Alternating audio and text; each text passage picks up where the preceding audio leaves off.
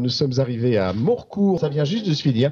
Et donc, euh, vous avez eu ici un tournoi, alors c'est le FC Morcourt. Quel est votre prénom Yannick. Prenez bien le Yannick. micro.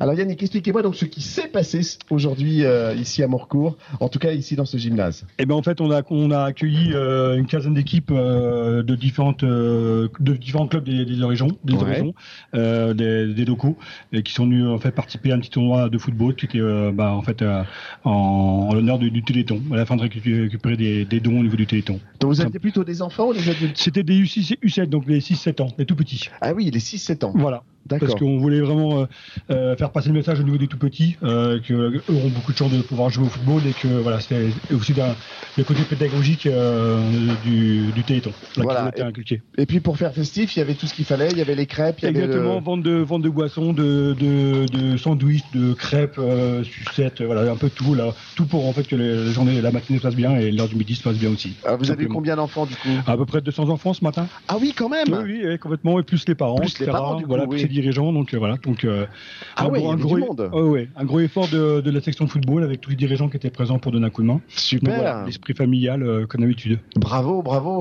Combien de licenciés vous euh, à UFC Morcourt 350 maintenant, 350. 350, ouais.